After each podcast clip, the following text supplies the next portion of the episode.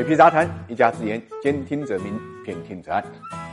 中国互联网反垄断终于迎来了高光时刻。十二月十一号呢，中共中央政治局召开会议，分析研究呢二零二零年的经济工作。会上第一次提出了要强化反垄断和防止资本的无序扩张。应该讲，这是反垄断法有效以来呢，中共中央政治局第一次把反垄断的这个利剑呢指向了互联网。很快，我们就看到阿里巴巴投资有限公司、阅文集团和蜂巢科技呢，因为违反反垄断法，被市场监管总局呢做出了处罚决定，分别呢处以。人民币呢五十万元的行政罚款，合计被罚了一百五十万。同时，有关方面也宣布呢，虎牙和斗鱼的合并案呢，也在经受呢反垄断的审查。应该讲，从零八年反垄断法生效以来呢，从来没有大型互联网企业因为垄断问题呢遭到过监管部门处罚。那么现在为什么突然加强了这个监管呢？主要是随着互联网的发展啊，互联网巨头的业务边界呢越来越广，线上的经济市场集中度呢越来越高，很多互联网公司呢变成了投资公司。那么市场上资源呢也加速向头部平台呢集中，资本的力量呢日益显现，从而暴露出一些竞争风险和隐患。数据安全方面呢也频频被举报。比如说这段时间资本上日益的社区团购，各大互联网巨头呢利用海量的数据、先进的算法和雄厚的资本，研究如何拿下社区的生鲜团购。这样的做法呢已经对菜市场、菜贩呢形成一定的影响。据悉啊，今年农贸市场的销量呢至少会减少三成。其次呢，互联网巨头巨额补贴烧出来低价，也是扰乱了市场，菜市场波动呢。会非常厉害，由此一来呢，更容易形成行业垄断。除了电商，互联网对影视、娱乐、餐饮、云计算、搜索等方面呢，也容易形成了行业垄断。所以呢，市场监管总局明确表示，互联网行业呢不是反垄断的法外之地。在强监管政策的引导下呢，资本上也做出了反应。意见征求稿发布以后，从十一月十号到十一号，短短两天内，阿里的港股、腾讯、美团和京东呢，就分别增发了七千六百九十一亿、五千八百八十五亿、三千二百呢。三十三亿和一千六百五十七亿的市值，在市值增发排名前十的企业中间，合计呢低去了二点一万亿，几乎低去了整整一个茅台的市值。当然，从另一个方面看，这对中小企业来讲呢是一个利好。在国际上呢，反垄断的浪潮也是来势汹汹。今年十月二十号，美国司法部就对谷歌发起了最大规模反垄断的诉讼，这是二零零零年微软案以来全球最重大的反垄断的案件。十一月五号呢，德国联邦卡尔特局呢也宣布，将在二零二一年初呢对数字平台。进行反垄断执法。十一月十号呢，欧盟认定亚马逊呢违反反垄断法，滥用大数据为自营产品的牟利。本周啊，Facebook 被美国联邦贸易委员会和各州检察院呢提起了反垄断诉讼，很有可能呢会面临拆分。综合国内外的大事可以看到，互联网反垄断呢不是中国一家的事情，它几乎呢是一个全球的浪潮。想当初阿里巴巴呢创立之初呢，马云的初衷就是让天下没有难做的生意。但是，一旦互联网形成了垄断，那么天下恐怕也就没什么生意可做了。